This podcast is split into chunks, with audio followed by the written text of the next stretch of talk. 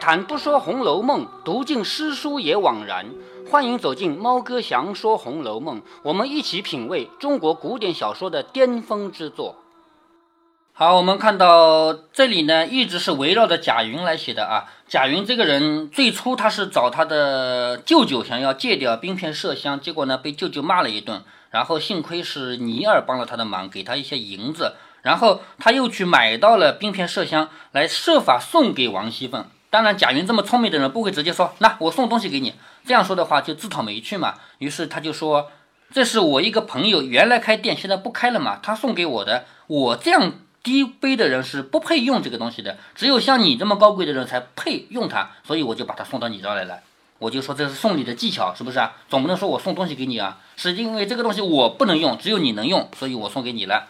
然后王熙凤明明是要给他活干的，但是呢，暂时没说。这样呢，贾云就来找贾宝玉，结果呢，从这个细节上我们就看出来了啊，在贾家不是谁都能见着贾宝玉的。贾云想找贾宝玉，他一点办法都没有。他去到宝玉的书房，宝玉书房那边有好多个小厮呢，其中裴敏愿意去帮他找，可是裴敏是没有机会进入二门的，他只能在二门等。如果贾宝玉出来，那是好事；如果贾宝玉的其他丫鬟出来呢，可以让他带一个话进去。结果呢，什么也没等到。可是这么巧，正好来了个丫鬟，这个丫鬟就是宝玉房里的。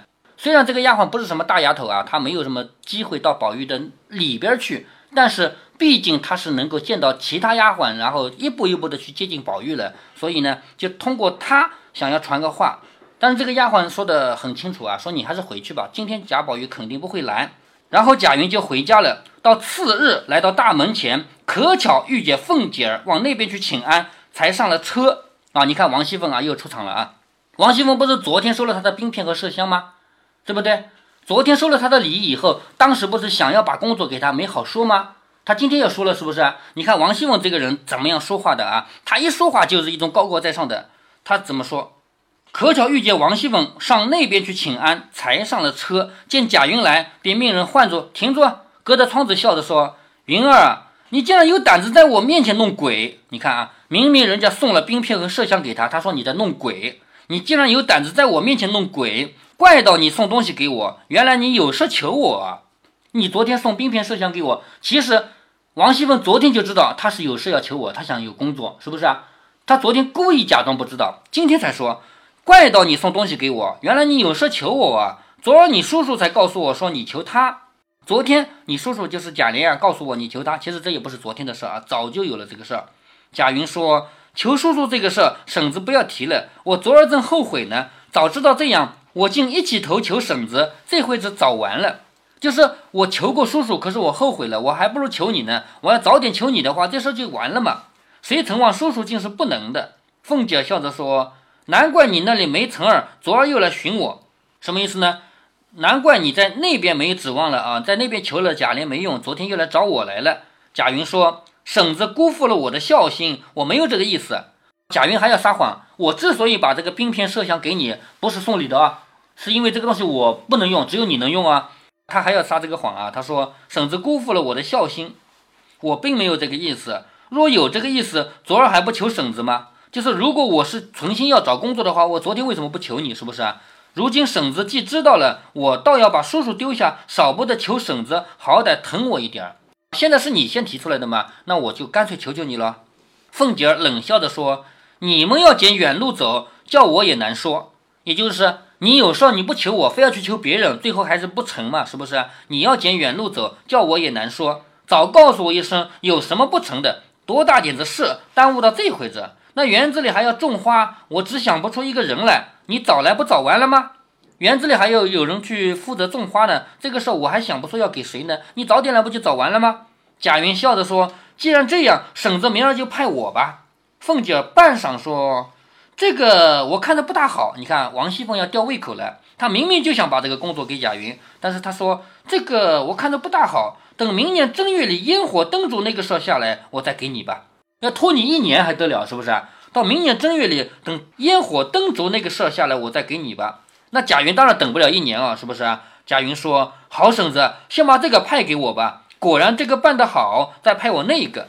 如果我这件事办得很好的话，你把那个事也给我。”凤姐笑着说：“你倒会拉长线，就是你会放长线钓大鱼，你两个活都要，是不是啊？罢了，要不是你叔叔说我不管你的事，我不过也是吃了饭就过来，你到午错的时候来领银子，后二就进去种树吧。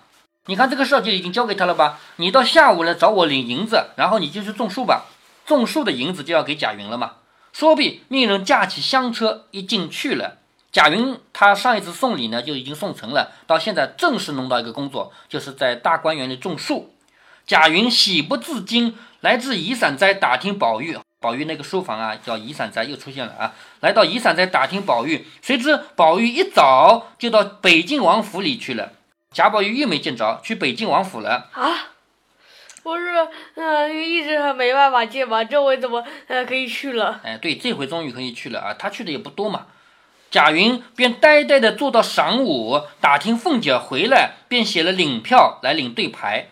贾云没见到宝玉嘛，他就在那坐坐，坐到晌午。为什么要坐到晌午呢？因为王熙凤说过，等到中午你来找我领银子。打听凤姐回来了，便写了领票来领对牌。到院外，命人通报了，彩明走了出来，单要了领票进去，批了银数年月，一并连对牌交给贾云。他去要银子，他不可能进去的啊，是彩云走到外面，把他的领票拿进去，然后再批准了，就是贾云没有资格进入王熙凤那个屋子啊，连那个院子都进不去。彩明出来拿了他的票进去，给王熙凤看了，批准了以后，然后再出来把对牌和票一起给了贾云。贾云接了，见他批上的银钱批了二百两，不少了吧？前面那个贾琴送道士和和尚不是二三百两吗？是不是？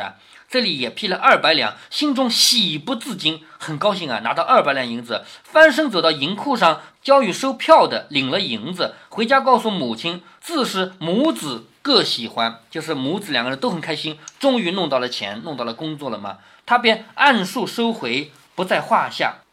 这里贾云又拿了五十两出西门，找到花匠方冲家里去买树，不在话下。你看，二百两银子拿到手以后，只需要把其中五十两拿去买花树来种种就可以了。其他的事情不就是干点活的事情吗？这个工钱也不会那么多嘛。其实也就是说，每一笔钱拿出来，都有一大半可以成为自己的工钱，成为自己的这个外快，一小半是要用来干活的。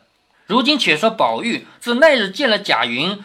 曾说明日捉他进来的话，说到贾宝玉了啊。贾宝玉有一天无意中看到贾云，就说：“你明儿常来找找我啊。”结果呢，贾宝玉这个人说了之后呢，他哪会记得啊？他是贵公子的那种态度嘛，哪里把这个事放在心上？因此就忘了。这日晚上从北京王府里来，见过贾母和王夫人等，回到园内换了衣服，正要洗澡，袭人因被薛宝钗烦了，去打结子。打结子这个事儿干嘛的呢？就是拿那个针线啊打那种花样。袭人因为被薛宝钗烦了，去帮他打结子。秋纹、碧痕两个去催水。贾宝玉洗澡不是要要水的吗？秋纹和碧痕两个人去要水。谭云又因他母亲的生日接了出去。这个谭云又是一个丫鬟啊，檀香的檀，因他母亲的生日接了出去。麝月又现在家中养病。虽还有几个做粗活听唤的丫头，姑子叫他们不着，都出去寻觅伙伴玩去了。这里提到贾宝玉有一会儿身边一个丫鬟都没有，都去哪了呢？其中最重要的那个丫鬟袭人啊，被薛宝钗叫去了，在那边打结子呢。秋文碧和两个人去要水了。贾宝玉洗澡要水的嘛？两个人去要水了。谭云呢，他妈妈生日接出去了。麝月呢，在养病。那还有几个其他那些干粗活的丫头，本来就不要他干活，所以他就跑出去玩了嘛。然后不想这一刻功夫，只剩宝玉一个人在房里。偏生宝玉要吃茶，一连叫了两三声，方见三个老妈妈进来。宝玉见他们，连忙摇头说：“啊，算了算了算了，不要你们了。”家老妈妈只好退出去了。宝玉这个人是不喜欢老妈妈服务的，特别是像端茶倒水这种事，不要他们的啊。喊了几声要喝茶，没有人来理他。再喊喊来了两个老老婆子，啊，算了算了算了，不要了不要了，就把他们赶出去了。宝玉见没有丫头，只好自己下来拿了碗向茶壶里去倒茶。像贾宝玉这样的人，他长这么大就没倒过茶，你知道吗？他从来就没做过这个事儿。他拿了碗去倒茶，只听背后有一个人说：“二爷仔细烫了手，让我们来倒。”一面说一面走上来，早接了碗去。宝玉倒吓了一。哎，对，有丫鬟来了，宝玉倒吓了一跳，问你是哪里的？你看贾宝玉这个人，他自己房里的丫鬟实在太多了，能见着的只有八个，知道吗？像袭人、晴雯这样的人啊，四个大丫头，四个小丫头，这八个人是能见着的，其他人呢，在外面扫地的、扫花园的。我前面就跟你说过，贾宝玉的园子是有人扫的，但是一定是贾宝玉不在的时候扫，贾宝玉在的时候绝对不可能有人扫地，知道吗？所以贾宝玉没见过条子这种事也很正常，因为他没机会见到啊。在贾宝玉的这个院子里有这么多丫鬟，其实贾宝玉不认识他们。这个人因为贾宝玉身边正好没有丫鬟，没人倒茶，亲自来倒茶的时候，他说：“二爷仔细烫了手，让我们来倒。”一面说走上来，那贾宝玉就看了他一眼，说：“你是哪里的？忽然来了，吓我一跳。”那丫头一面递茶，一面回说：“我是后院子里的。”才从里间的后门进来，难道二爷就没听见脚步响吗？就是我是在这个院子后面的吗？你没听到我脚步响吗？宝玉一面吃茶，一面仔细打量那个丫头，穿着几件半新不旧的衣裳，衣服啊不怎么新，因为这种低等丫头没什么钱嘛。倒是一头黑铮铮的头发，这个头发啊是乌黑乌黑的，挽着个转儿，容长的脸面，细巧身材，倒十分俏丽干净。那这个人是谁呢？这个人其实后面还会出场，是一个比较重要的丫鬟。在这里，因为她是贾宝玉的低等丫鬟，贾宝玉根本就没机会见着她。但是正好这次机会让贾宝玉见着了她。但是这种事情既是福也是祸。如果贾宝玉一看就喜欢上了，说你以后就做大丫头吧，那他就高升了，是不是啊？可是往往有的时候也不是什么好事，因为其他大丫头会管小丫头的。你还记得袭人可以给那个四儿给起个名字叫什么什么慧慧香是不是啊？大丫头对小丫头有管理权的，所以那两个抬水的丫头啊，不是去催要洗澡水的吗？他们回来以后看到这个人在倒茶，就把他骂出去了，因为他是没资格倒茶的。在贾府里面，所有人之间都有等级关系。非但主人有，仆人也有。那两个人回来以后，把这个人就骂走了，而且骂的话很难听，很难听。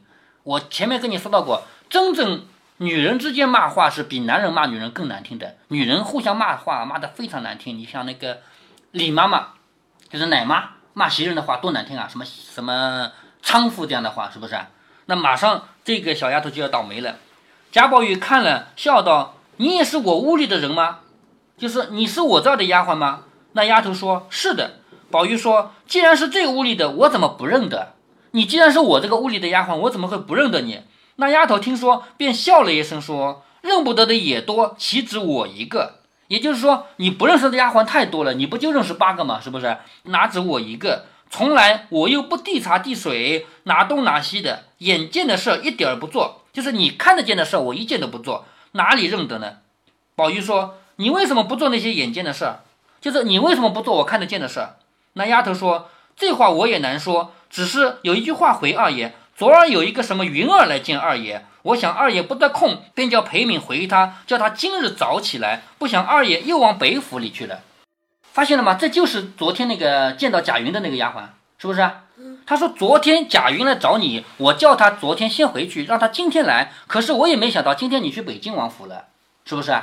刚说到这个话。”你看啊，那两个人回来了。只见秋文、碧痕嘻嘻哈哈的说笑着进来，两个人一起提着一桶水，一个手撩的衣裳，趔趔趄趄的，什么意思啊？就走路走得不稳嘛，手里拎着那么大一桶水吧，走不稳，趔趔趄趄的，泼泼洒洒的，就是那个水往外泼嘛，泼泼洒洒的。那丫头便忙迎上去接。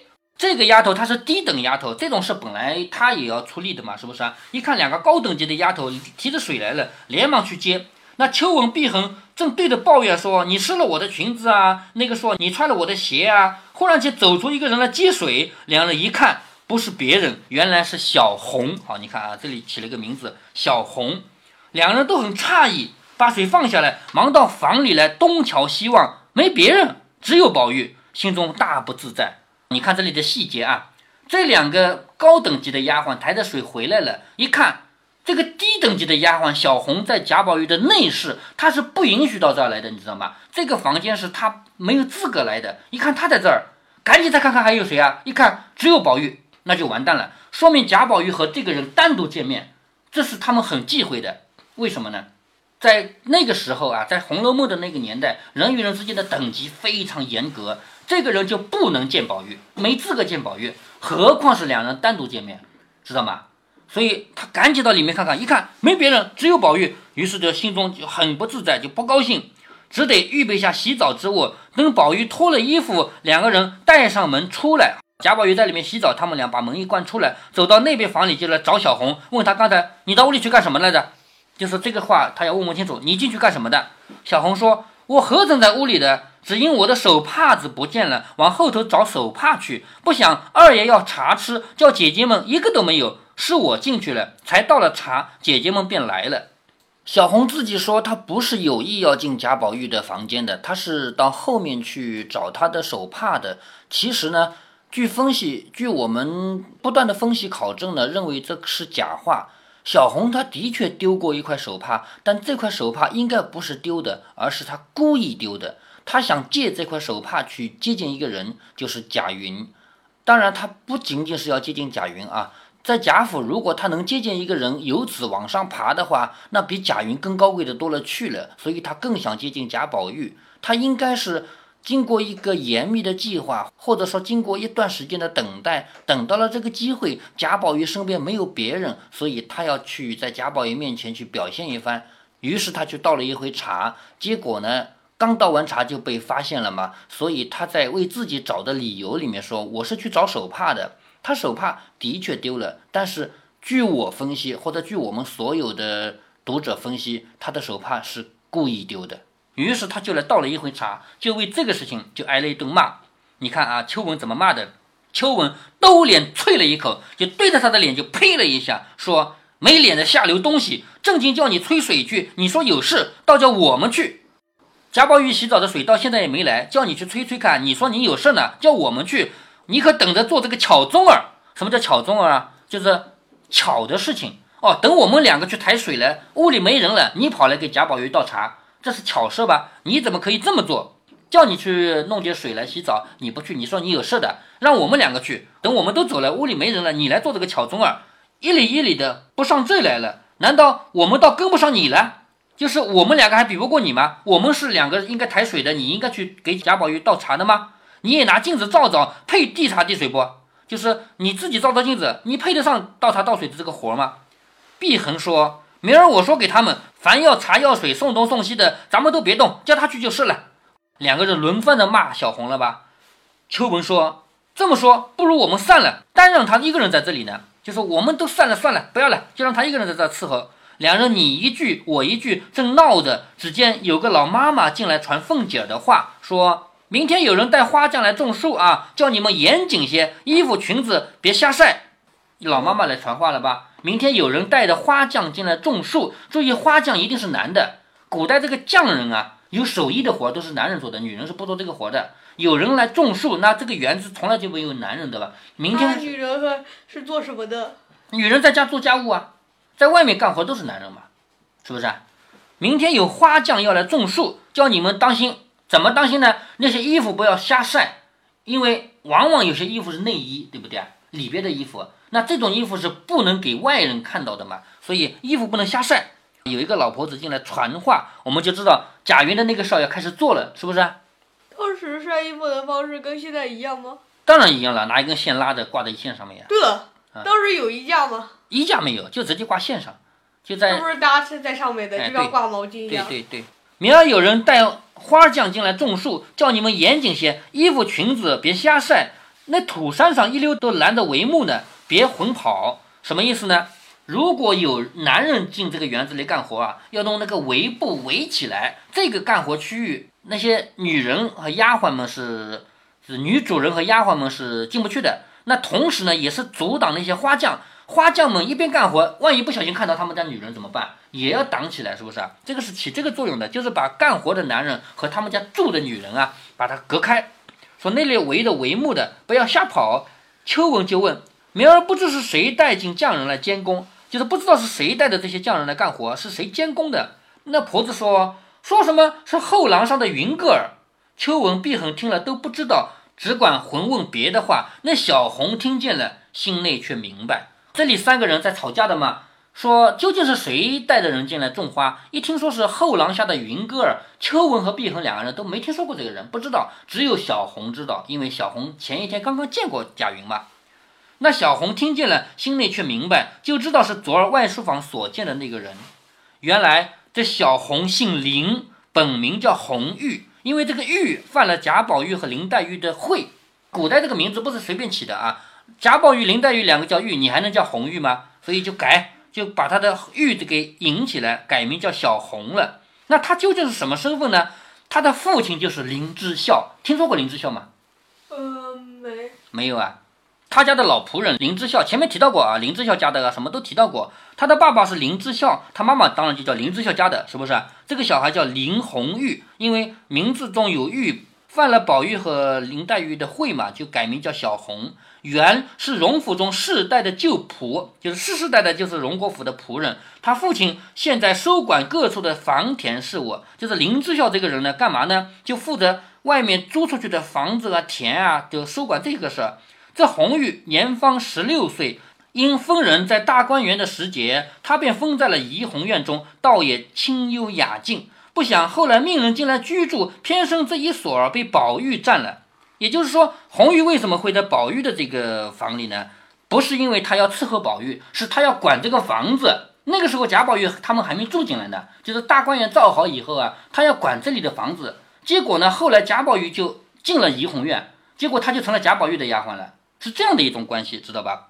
这红玉虽然是个不谙世的丫头，虽然是个不怎么懂事的丫头，却因她原有三分容貌，内心着实想痴心的往上攀高。好，什么叫痴心的往上攀高呢？我们前面也知道啊，仆人也有等级，也有高等丫鬟和低等丫鬟。那红玉就是个低等丫鬟嘛，看房子的嘛，所以呢，她每每要在宝玉面前呢戏弄，就是只要有机会，她就要接近宝玉。一旦接近宝玉，假如宝玉喜欢她，那不就攀高了吗？是不是？只是宝玉身边一干人都是伶牙俐爪，哪里插得下手去？你看刚才那个碧恒、秋纹两个人是不是啊？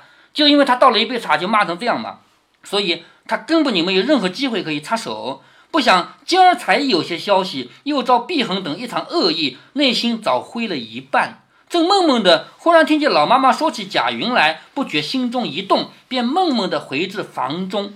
这里提到。小红这个人，其实她一开始存心想什么？想接近宝玉，因为她想往上爬，不想做这个低等丫鬟。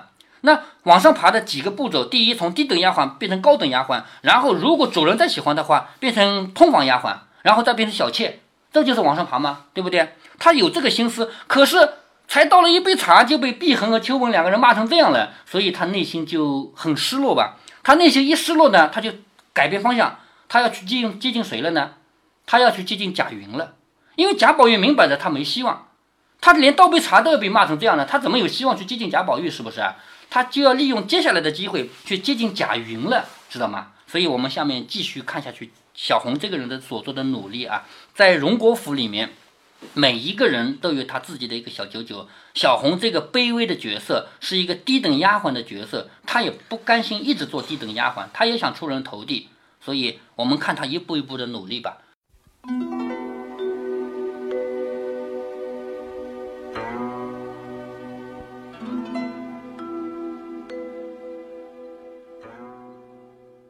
小红这个人物，曹雪芹已经明明白白的告诉你了，他就是一直在寻找机会，要改变自己当前的命运。是的，为贾宝玉倒一杯茶，既有运气的成分，也有必然的成分。因为一个人有意要等机会，时间长了，总有等到的时候。像小红这样的人，我们通常会有两种截然不同的评价。有人说他不甘于命运，不向命运低头，努力拼搏，奋发图强，要让自己出人头地，活出更好的风采。也有人说他不守本分，痴心妄想，好高骛远，得陇望蜀。这两种说法，哪一种对呢？我相信，如果你身边有这样的人，只要这个人不是你自己或者你的亲人，比如说是你的同事吧，你一定会说他不守本分、痴心妄想、好高骛远、得陇望蜀。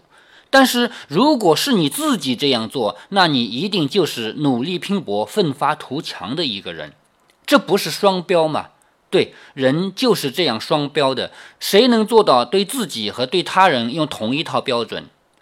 我有一个同事，好几年前了，他骑电动自行车上班的时候，他得意洋洋地对我说：“电动自行车就是好，既不用看红灯绿灯，也不用看人行道，哪里有空隙哪里就能走。”没过多久，他买了汽车，他对我说：“那些骑电动自行车的人真讨厌，就在车子前面转来转去。”我对他说：“好像你以前不是这样说的嘛。”我还有一个同事，他开车跟前面的车距离太近了，偏偏前面那个车又是个出租车，随时看到有人招手就刹停，结果他就顶上去了。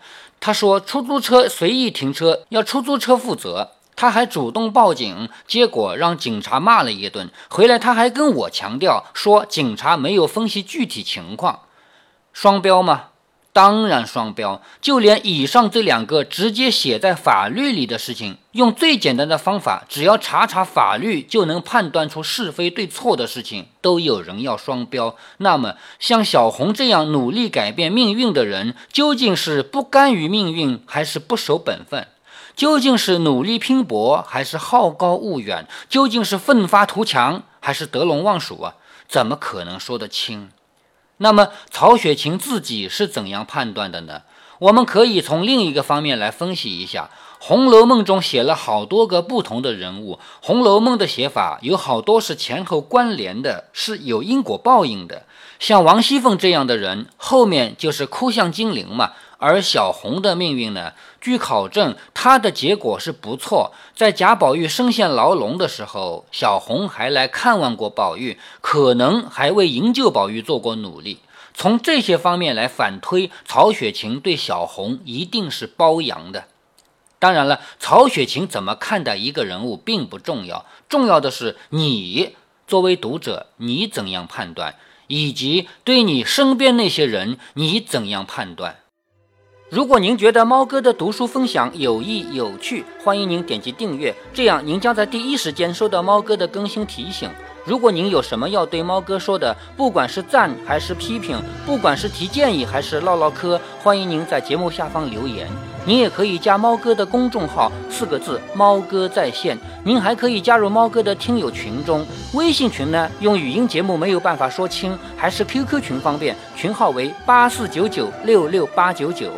不管加入 QQ 群，还是微信群，还是在节目下留言，还是在公众号留言，您都可以围绕着书中的智慧和读书的乐趣畅所欲言。好，再见。